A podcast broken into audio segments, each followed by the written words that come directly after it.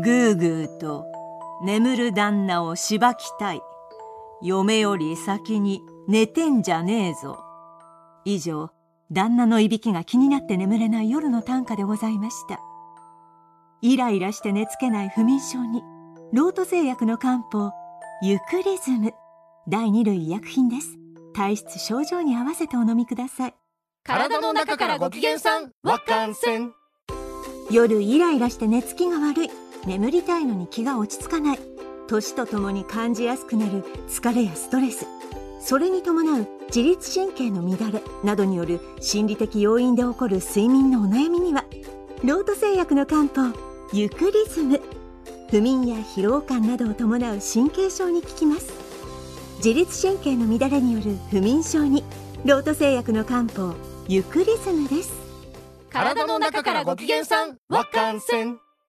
TBS ポッドキャスト TBS ラジオプレゼンツのポッドキャスト番組オーバーザさんパーソナリティのジェーンスーです。堀井美香です。毎週金曜日夕方5時から配信されるこの番組皆様今週もよくぞよくぞ金曜日のボリューム2までたどり着きました。本当ごめんなさい。先週私がサボっちゃったので2回連続ということ二で部制にして二部制にしてお今回に休憩挟んで2部でございはいまですすね。毎回およそ30分私ジェーンスーと堀井さんが語らい皆様から届いたメールを読み太陽の向こう側をオーバーと目指していくそんなトークプログラムとなっております、はい、2部はですねちょっと今までいただいたメールをいろいろ、ね、メール読みでね、読みたいな一部は飽きた話をしてしましたけど。メールでさこの間さ、ちょっと前の放送で私がもし突然目が見えなくなったらこのツルツルの携帯で誰にも助けを呼べない。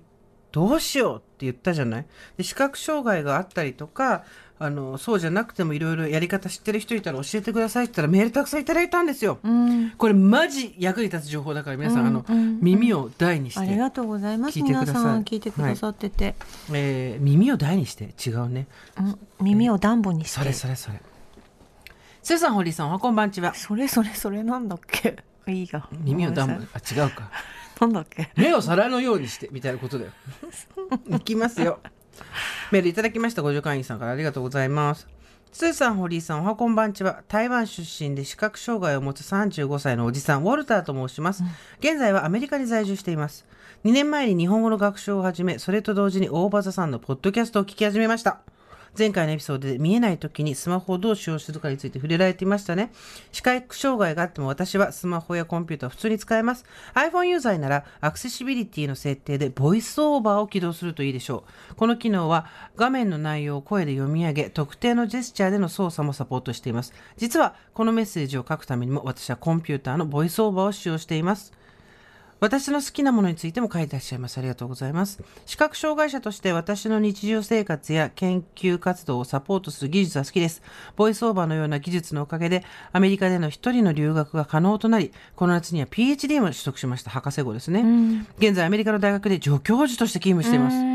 これらのテクノロジーが私に同僚と同じ条件での研究のチャンスを与えてくれています。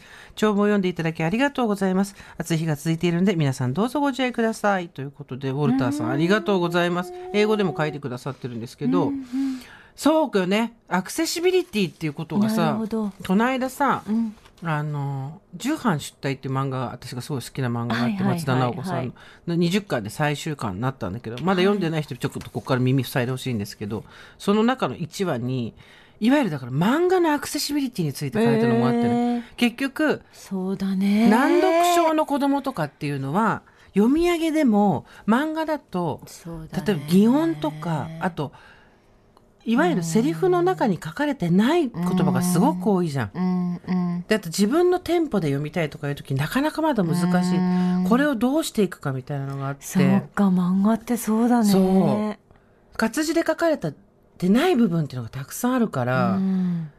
でやっぱり次のさ世紀は多分アクセシビリティはすっごい大事なうんうん。テーマになってくると思うわけ。だって図鑑だってそうだしね。そうそうそう。図表とかもね、うん。やっぱりね。そう。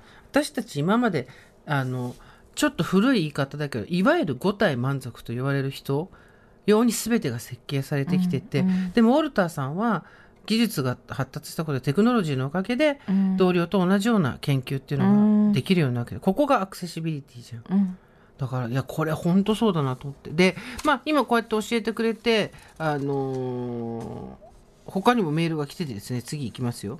資格を使わないスマホ利用について。スーサミカさんおはこんばんちは。町田市出身47歳。ありがとうございます。おばさんネームめぐみっフィーかっこ視覚障害全盲と申します、子供の頃から目は見えません。福祉系のお仕事に25年近く携わってきましたが現在は闘病中。また働ける日を夢見ながら神様からいただいたお休みと思って病気と向き合っています、えー毎回お二人の楽しい会話に笑って笑って免疫アップさせてもらってますよ前置きが長くなりましたが表題の件についてあのスマホあの資格を使わないスマホ類をね視覚障害リスナーと呼びかけてくださったので、喜びさんで投稿します。まず、視覚に頼らずにスマホを操作する方法。いいですか、皆さん。1、スマートスピーカー的な自分の声で操作する方法。2、合成音声で画面の状況を読み上げてくれるアプリ、過去スクリーンリーダーを利用した方法。この2通りがあります。で、これがそれぞれ iPhone と Android で別なんですって。iPhone だったら、Siri。Android なら、OK ほにゃらら。うんのことですね、うん電源ボタンを長押しすると Siri も Google も起動するんだってで機種によって起動方法が違うのがあるから自分で調べた方がいいんだって言うんだけどで声による操作に対応しているアプリとそうでないものもあることをあらかじめ確認しておくといいと思います試してみたところ Siri は電話もメールも声による操作だけで可能でした。うん。しかし Google は電話は問題なくかけられましたがメールアプリは起動するもののその声その後の操作は声だけでは難しいようです、えー一方2合成音声で画面の状況を読み上げてくれるアプリも iPhone、Android とともに対応しています、この機能の名称は iPhone はボイスオーバーさっき言ってたやつね、ウォルターさんが、Android はトークバックと言います。起動方法はボイスオーバーは電源をボタンを短く3回押す。トークバックは音量ボタンの上下の同時押しです。このつまり iPhone と Android で違うわけ。で、音声による読み上げ機能を用いての操作はタップの回数やフリックの指の本数などが独特になるため、一定期間練習が必要かと思います。えーこの機能に対応したアプリもたくさんあるので、スマホでできることがたくさん増えて私は便利に使っています。大場さんのポッドキャストもまさに Spotify のアプリで聞いてますし、お二人のご著書も Kindle などで読むことができます。しかし残念ながらアプリによってはアイコンを過去画像としか読み上げなかったり、アプリ自体が読み上げに対応してなかったりすることもまだまだ多く、使えるアプリを探しながらそれらを使っているのが現状です。ここからですよ。で聞いててなるほどねって、私今ま、私たち今までさ、とはいえ緊急事態の時とか、なるほど、そういう使い方をしてる人がいるのかって聞いてたでしょ。こっから突然自分事になります、皆さん。あの、視覚障害がない方も。命に関わる緊急値の他に、液晶画面の破損などで画面を見ることができない時にも役に立ちます。そうなんですよ。これは誰でもやるじゃないですか。ね落としちゃった画面が突然ブラックアウトしてどこへ触ってもダメ。みたいな時に声にある操作、音声読み上げ機能、普段から練習しておけば、へえ知らなかった確かにそうだよね。まあもちろん中身が壊れちゃったらあれだけど、液晶画面だけがダメになっちゃったっていう時とか、いわゆるスワイプが効かなくなっちゃう時とかあるじゃん。っていう時は、声だけによる動作っていうのをどうやってやるかっていうのをさ、すごくね、私たち電話なのに声でやる動作ができなくなってんだから今。うんでやると、えっ、と、試してみることをお勧めしたいですって。で、ここから話少しそれますが、音声読み上げを伴わない家電、店舗などのクレジットカードの決済端末など、何でもかんでもツルツル画面現象は、私を含めた視覚障害者にとって大きな障壁になってしまっています。ボタンさえあれば並びを確認して自分でできるのに、読み上げ機能をオンにしといてくれれば自分で操作できるのに、こういうことが増えているのも事実です。スマホやタブレット、パソコンなど便利な読み上げ機能があることを自体を多くの方に知っていただけることで私たちの生活に少し彩りが加わります。これをお聞きのご助会員の皆様の周りでも端末を手に取って読み上げ機能が搭載されてるかな、目をつぶって操作できるかな？と試していただけることが増えたらとってもとっても嬉しいことです。えーまだまだ猛暑が続きます。皆様どうぞご自愛くださいませ。ということでいただきました。そうだよね、なるほどねとかって聞いてる場場合じゃない。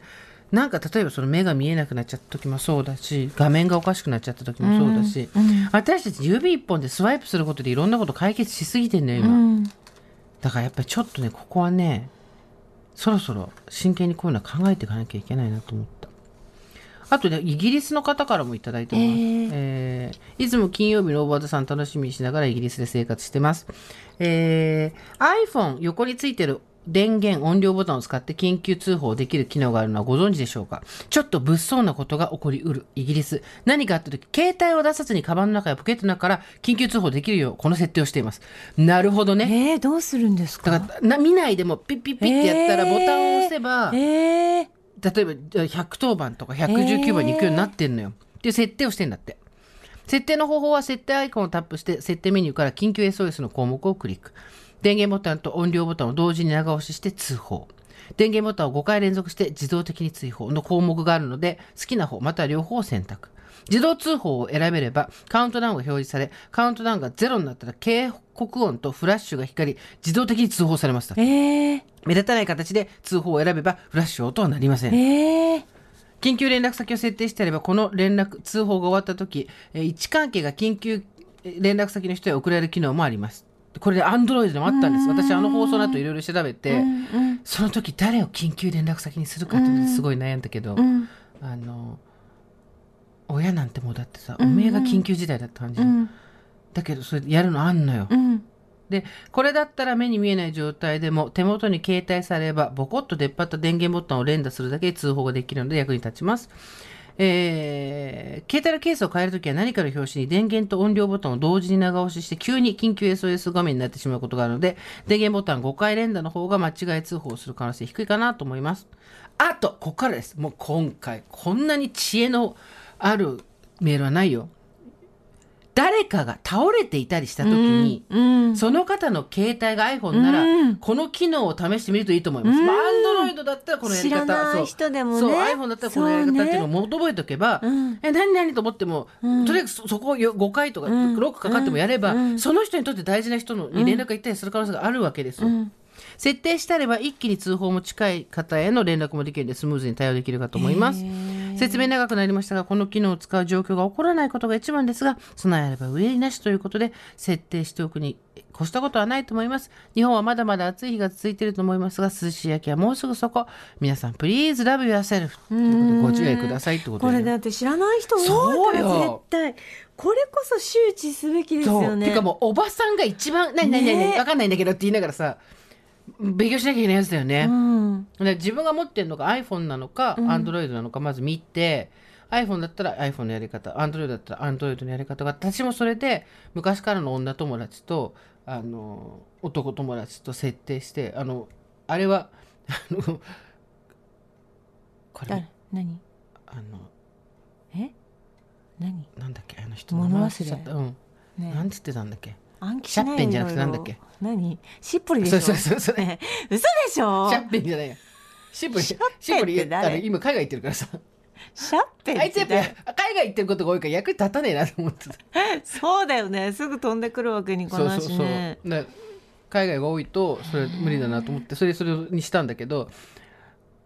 で確かにでもそこまではやなるほどじゃあ自分でこうやってやろうと思ったけど確かに倒れてる人のこれとかあと襲われた時とかさいやー絶対そうだとビ思う。ビってやれば。ででもそれさ練習しとかないとやっぱできそうなないからのもうね講習会をやるべき、ね。運動会の後に講習会やるべき。本当だよね。本当に。あのなんか蘇生のそうそうそうそう機械あったじゃん。うん、ああいうのと一緒ぐらいにやってもらわない本と当に。だって音も出ちゃうわけでしょ。だからめったらややったらめったらできないわけでしょ、うんそうそうそうだそれで自分のみんなでピーって鳴らす会がなければダメ、いやみんなでビーってやったらすっごいものすごい大量のお あの警察が来ちゃうから。防音防音室でやんないと。でだからさっき言ったみたいにその iPhone によってはわざと音を出してくれる機能もあるしそうしない機能もあるしっていうの。で私思ったわけ。スマートフォン毎回買ってんじゃん5年に1回ぐらいうん。結局遅くなるから、うんあのね進化するたびに使える機能の2割も使ってないなと思うんだよ使っねてないですよ。あの変える時にあこんなのあったんだみたいな。なんとかモーションビジュアルなんとかエフェクト何それ？本当ですよ、だよね。使ってない機能めっちゃ多いよね。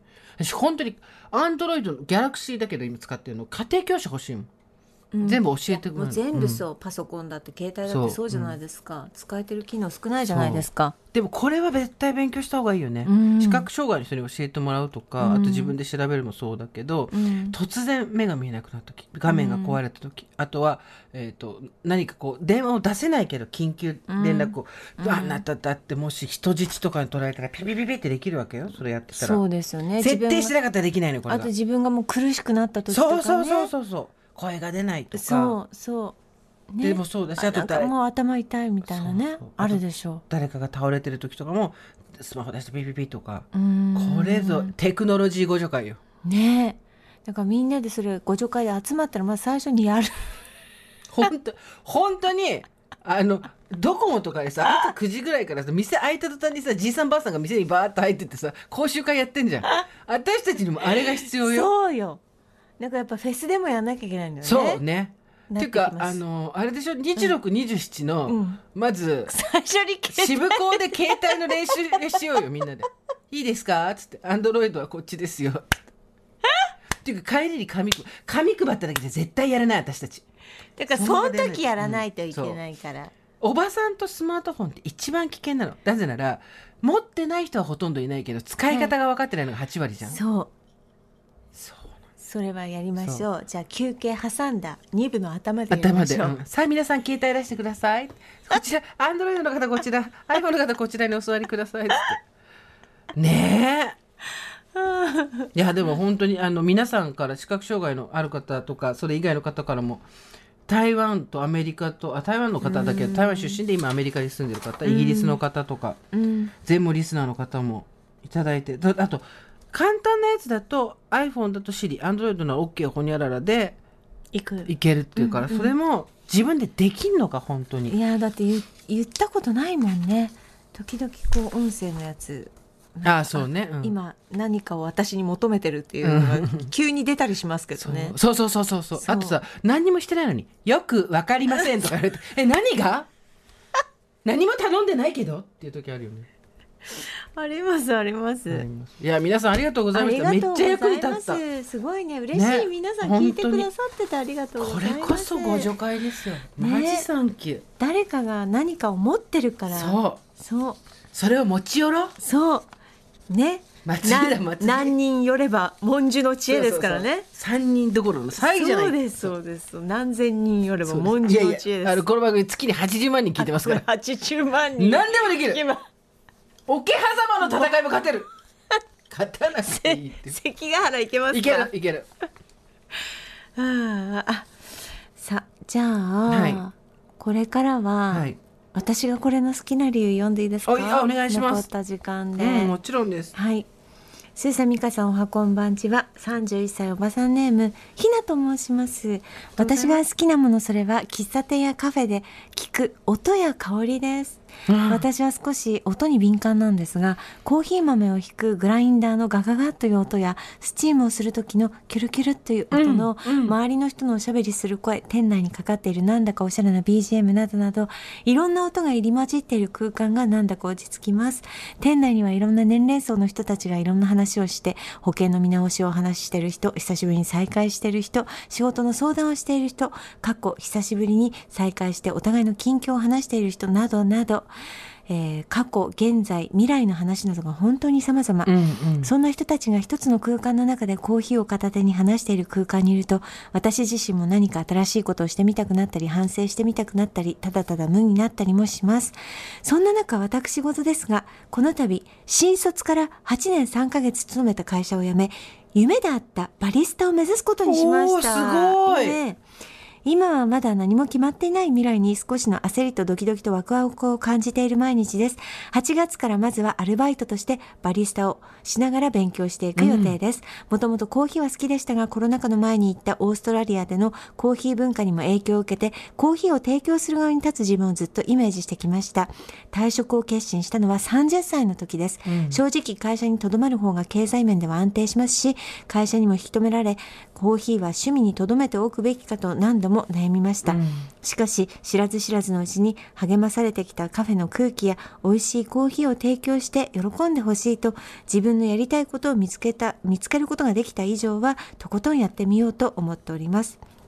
これからの経済的な不安は少しありますが、営業としたサラリーマンをしていた時よりずっと心が軽く弾んでおります。自分でも驚くほど未来に希望を持てているし、今の自分が好きになれています。いつかはスーさんとミカさんにも美味しいコーヒーを飲んでいただけるように、これから自分なりに一歩ずつ頑張っていきます。退職に向けての道のりは精神的に辛いこともありましたが、オーバーサさんのおかげで乗り越えるパワーをいただきました。皆様どうぞご自愛ください。ありがとうございますます。すごいね好きが高じてバリスタを目指してうん。心機一転一年発起で好きな音に囲まれてね働くっていうねねいい音ですよ、素晴らしいじゃないですかそうですいやあのなんだろう結局よくさ昔さ安心とか安全がとか安定が一番よっていうことを言ってくださる大人の人たちたくさんいたじゃん。でそれも一理だとすごく思うんだけど、自分たちが50になって思うのは、うん。そこに嘘はないけれども、うん。とでもうん。同時にやっぱり自分の好きなものを見つけるとか、うん。それを追いかけるとかっていうことでしか得られない満足度ってうん。あんたちょっと柳みたいにうなずかないよ。し しなって倒れてくるのかと思った今。もうちょっと力強くうなずいゲボーンみたいなさ山手線乗って酔っ払いみたいになって今こうガクンみたいなあるよね。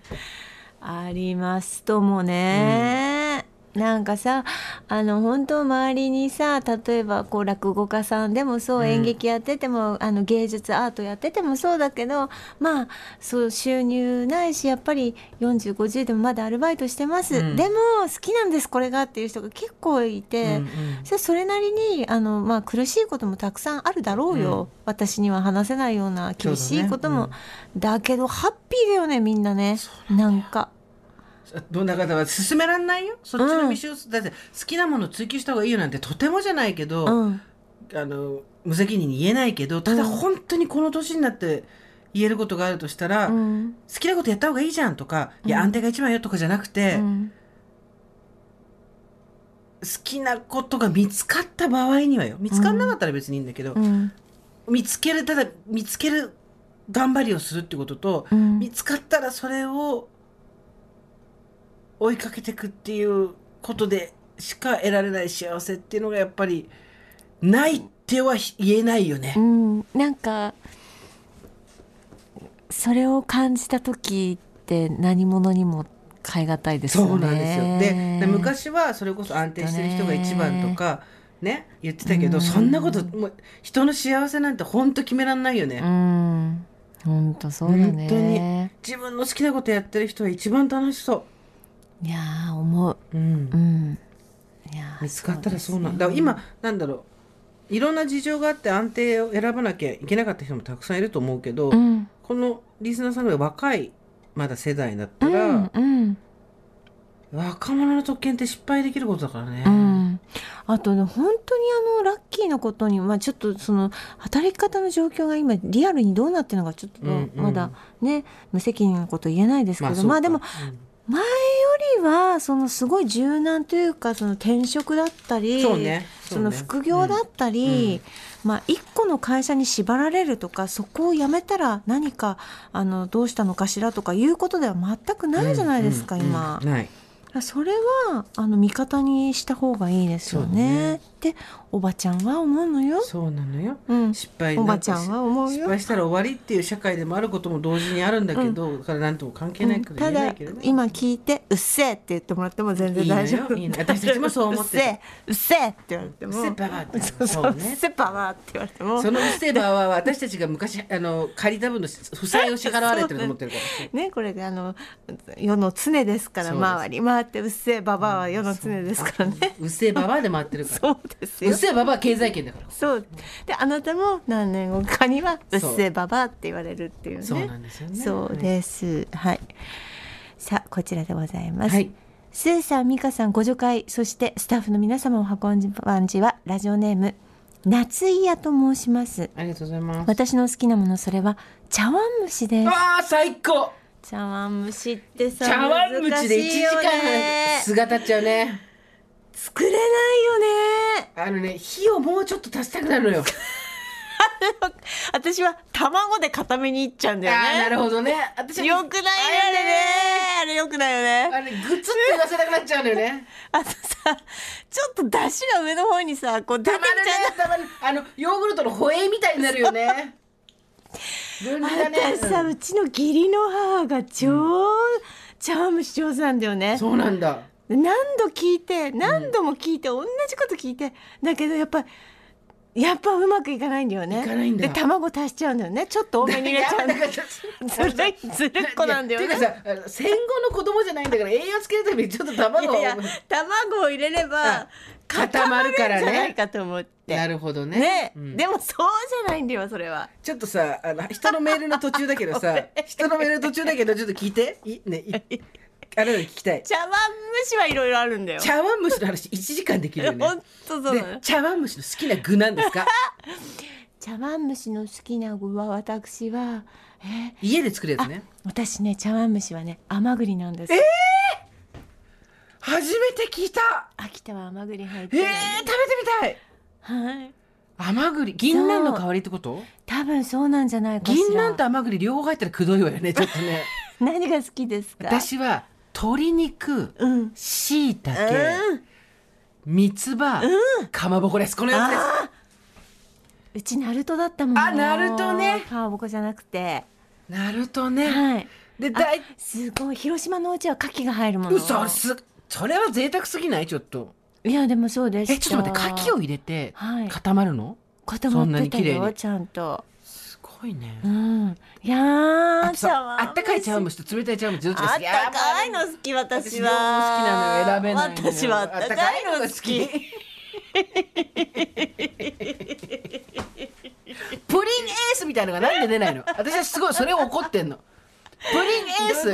だからプリンエースはプリンみたいに火上げて卵でだプリンとさあーあーあれって一緒じゃん粉粉のやつねプリンとだってじゃあ茶碗蒸しだもの。お茶碗同じじゃん構造茶はプリンエースみたいにあの 茶碗エースが出てもいいわけよ。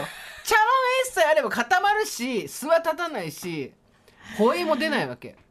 いやだから茶碗蒸しになってるのはスーパーでもたくさん売ってますし、うんうん。回転寿司行ったらぐるぐる回ってきますよ。ねだけどやっぱ自分で作ってみたいじゃない？美味しいのよ自分で作った方が。そうなの。だけどあちちだし巣も入っちゃうのよ プチプチプチプチそうそうそう。プチプチプチプチってなっちゃうのよね。サクってやった時に、うん。あのなんかサクってまずそうサクがまずおかしいから。スッそう。スッって入れた時にシュワって出汁が出ちゃうんだよね。そうそうなのよ。わかるのあのよね、スポンジケーキみたいになってんねわか違うのよ。もっとねトゥルットゥルトゥルのプルプルでいきたいねんだそうそう何の液体もない状態でそうトゥルっていきたいんだけどそうなのよトゥルって言うとシュワって水が出そうてくるそうかそうなのかじゅわじゅわじゅわって酢が出るかうん。まあいろいろ私はねいろいろ知ってんです。だから箸一本通すとかさ、はいはいはいはい。何分やって何分やって、うん。何分蒸すとかさいろいろ知ってんの、うん。全部やってんの、うん。全部やってんだけどダメなのエビをねこう入れたいなと思いながら家ではなかなか入れられないじゃないエビはやっぱりさすがにエビ入れても全部それで終わっちゃうじゃない、ええ。やっぱりそこは鶏とかね、はいはいはい。じゃああなたのうちは甘栗と？甘栗入ってたな。あとは何入れてた？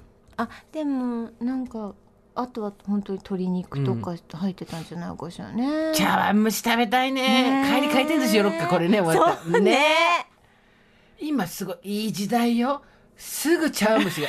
茶碗蒸し to go 回転寿司にさえ行けば茶碗蒸しがすぐ食べられる時代今の令和のキッズは感謝してほしいね。昔は茶碗蒸しなんてお母さんたちね。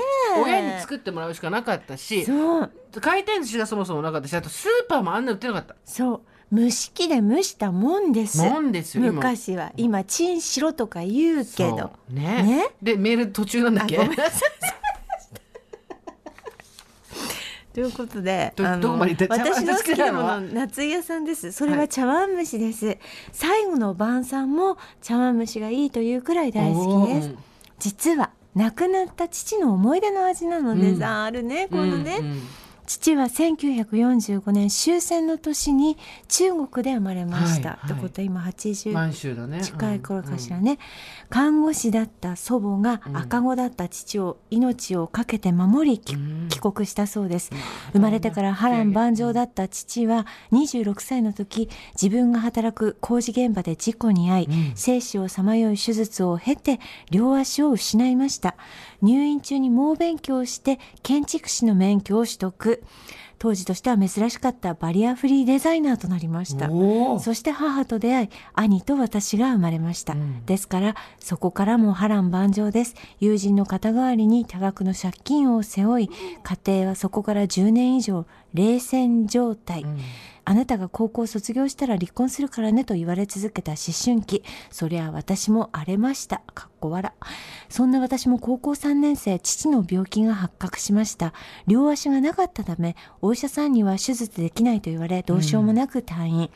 父はいつ死ぬかもわからない自分が建築士としての仕事に責任を負えないからと仕事をストップ。料理をするようになったのです。ほ父の仕事場の図面台は調理台へと変わりましうた。んそれまで苦労をかけた母へ、そして家族への償いだったのかもしれません。はい数年は病気も息を潜め、東京の大学に通う兄に続き、私は横浜へ。かっこ父は日本の真ん中へ行けというのが口癖でした。うんそして数年後、父が倒れました。その日の朝、キッチンには茶碗蒸しの準備がしてあったそうです。うん倒れた直後、家族全員に電話をくれた父。私へので留守電には、お父さんもうダメだからしっかり生きろよ、頑張って生きろよという留守電が残されていました。一晩だけ入院をし、翌日、かっこ兄の誕生日だったんですが、23時59分に亡くなりました。呆然としたまま父の事務所を整理していると、母、兄、私への手紙が、お葬式まで終わってから読もうねと一旦しまって、バタバタとお通夜お葬式。手紙は毎年お正月に書き直していたそうです。それぞれへのメッセージ、そして私たちが困らないように家の修理の手配業者の記載がありました。家のローンはなくなった前月に全て返済が終わっていました。私が大学を卒業した年の12月のことでした。私の学費も工面して自分のやるべきことをやってから天国へ旅立ったのです。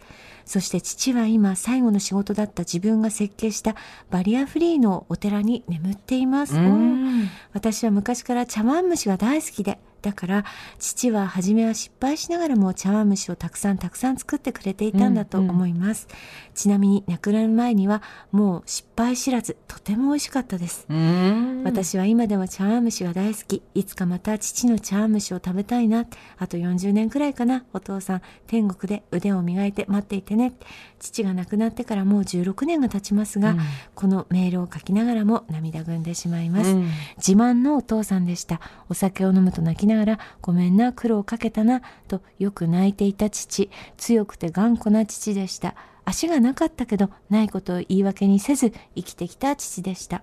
まだまだ父とのエピソードたくさんありますが、だいぶ長文になってしまいました。乱筆乱文お許しください。まだまだ暑い日が続きます。ミカさん、スーさん、ご助会の皆様どうぞご自愛ください。といただきました。ありがとうございます、ね。最後茶碗蒸しを作る用意をしていてっていうのが、もう目に浮かぶよねその台所の様子とかねねそのまま残っててねね。ああ茶碗蒸し作るつもりだったんだって言って、うん。そこで倒れてっていうね、うん。いやーもう一回ね。本当に食べたかったねそうだね。そうねいや、これ、この茶碗蒸しは誰にも作れないですからね、お父さん以外はね。そううん。そうそのね手紙も毎年更更新して書き直してたとかさうん。実直なお父さんじゃなないんかいい、いい思い、この思い出があると、なんか、ねねいつまでも思い出せますね。うんうん。茶碗蒸しを見た時にこうブワーっていろんなこと一気に思い出すんだろうね。いやーもう本当に後悔した今このあの前段で私たちがペラペラペ茶ラペラ。碗蒸しといや 逆に言うと逆に言うと全部読んだ後だったら絶対あの話できなかったからよかったんで先に言わせて余計な茶碗茶碗蒸しトーク耳かす耳かすみたいな話してごめん。耳かすたまる話してごめん。スポッと抜いといてねくる、ポーンとね。こっちだった。いいね茶碗蒸しだな、うん。そうだねうん茶碗蒸し難しいからお父さん何度も練習してさ子供に美味しいの食べさせようと思ってさ。でもできるようになったんだよ。そしたらさって話 うん。波乱万丈だねどこのうちもね。そうだそうだす。ね。うん。ということで今日はですねえっ、とちょっと胸に来るタイプの私がこれを好きな理由。はい。読ませていただきました。堀井美香。はい。ありがとうございます。ありがとうございました。なんかいいなみんなでこうやっていいね。いい思い出もみんなでこうやって共有できるのすいいね。うん。うん。いろんな話を。まあでもお焚き上げってことじゃん。人に話聞いてもらうってお焚き上げってことじゃん。そうね。自分の話のに残ってる情念みたいなのを成仏させるんだけど。まあそれでも一回じゃなくのしないから何回も何回もお焚き上げしてもらうことになると思うんだけど、うん。でもこうやって人の話を聞くことで自分の中もなんかこうちょっと棚卸ししたりするからね。そういえば、ん。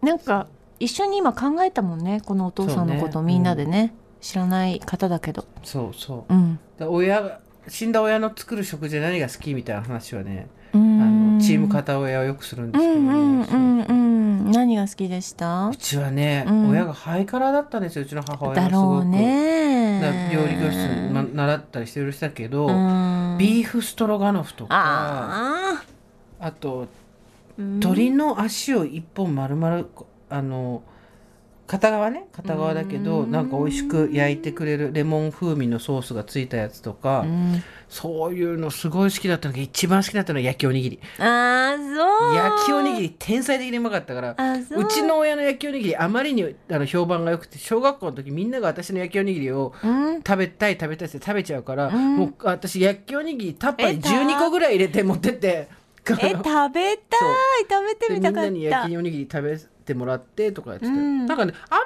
当時焼きおにぎりお弁当に持ってくる人いなかったんだよね、うんうんうんなぜか。うんそれであー食べてみたかった。甘いの？ちょっと。うんうちの甘くないお醤油なの？なの。うん。えー。味噌もついてなくてお醤油なんだけど、ううんちはそれがね、えー。好きだったね焼きおにぎり。あとあの当時は小麦粉バクバク食べてたんで、うん。ラザニアも好きだった。ああ言ってたね。そラザニアね。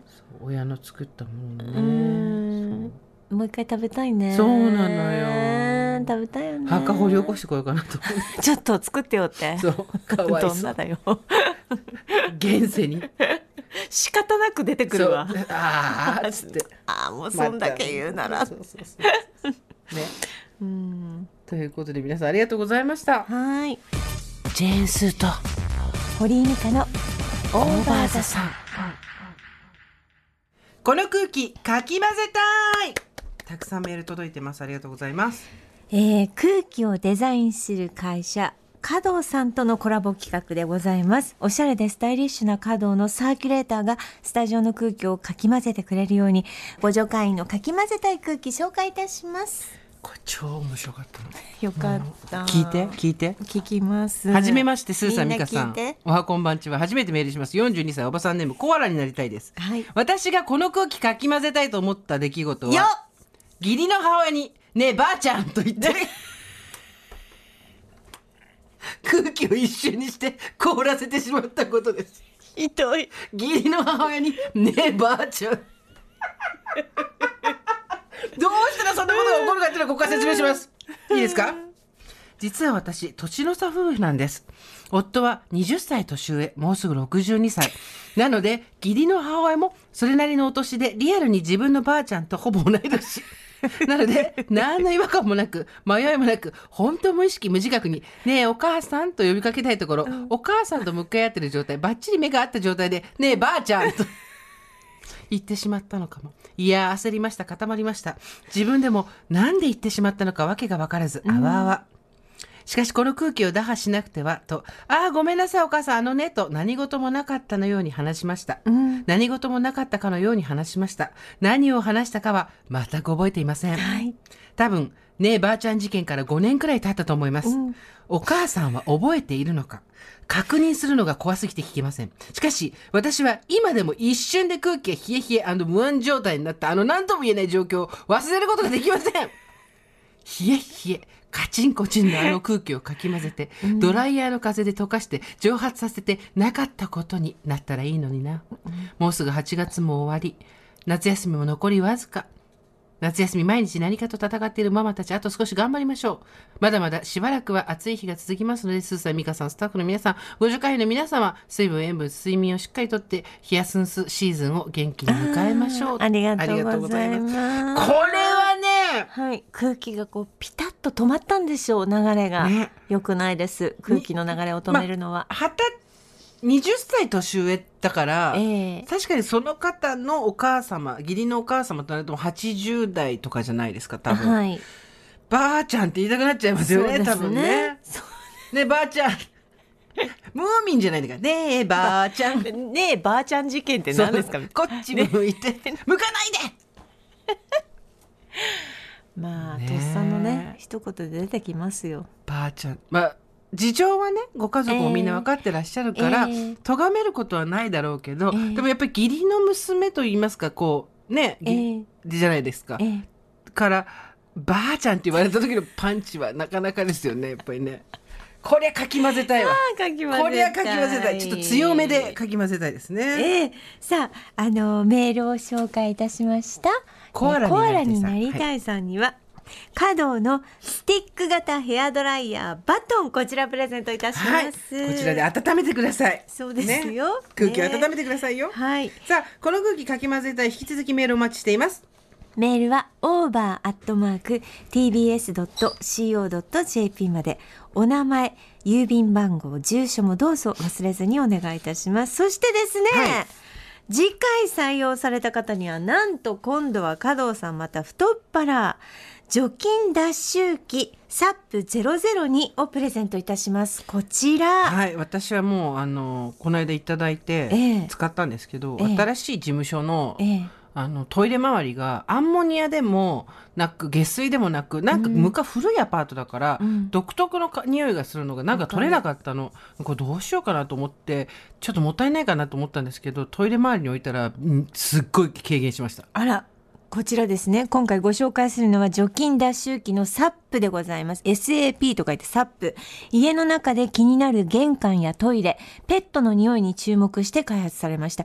もちろん加藤さんですからデザインにもこだわっておりますので、インテリアの邪魔にならず、もうこれはね、なんかいつもそうですけども、お使いいただけるかと思います。今回も見てください。あの、下からライトが照っちゃって。上からもちょっと照ってっちゃってこれさっきあのさっきあのスタジオで暗くして、あのライト照らしましたけど「ほー!」みたいなみんなで「ほー!」華道の小出さん、いつも本当にありがとありうございます。がとうございます。それで、あの、すーちゃんみたいにもガンガン取れるという、除菌脱臭。個人の感想なが。ら、はい。脱臭効果、私は体感できます。築何十年の匂いも全部吸い取る。はい。はい。あの、大きさ的にもね、なんそうですねこれ、どれぐらいの大きさって表現されるんですか？抱きかかえる子犬ぐらいですかね。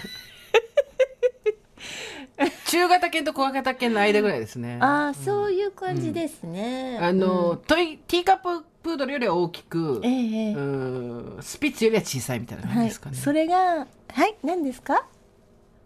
ペットの匂いも取れるんですって。あ今、くしくもあなた。くしくも犬に例えましたけど。インインスタで結構見たら、みんなペットの横に置いてる。あ、本当だ。あ、ちょっとおしゃれじゃない？ですか、皆さん。なんか犬猫両方飼ってる人もこれ使ってるってさ。あ、すごいねでした。ジメジメした玄関の匂いなども取れるみたいな。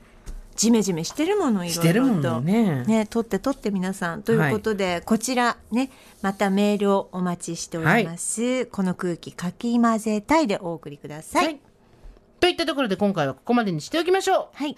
オーバーザさんでは皆様からのメッセージをお待ちしております。送り先は番組メールアドレス、over.tbs.co.jp、over.tbs.co.jp です。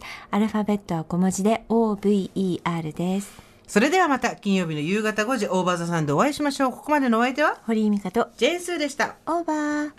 TBS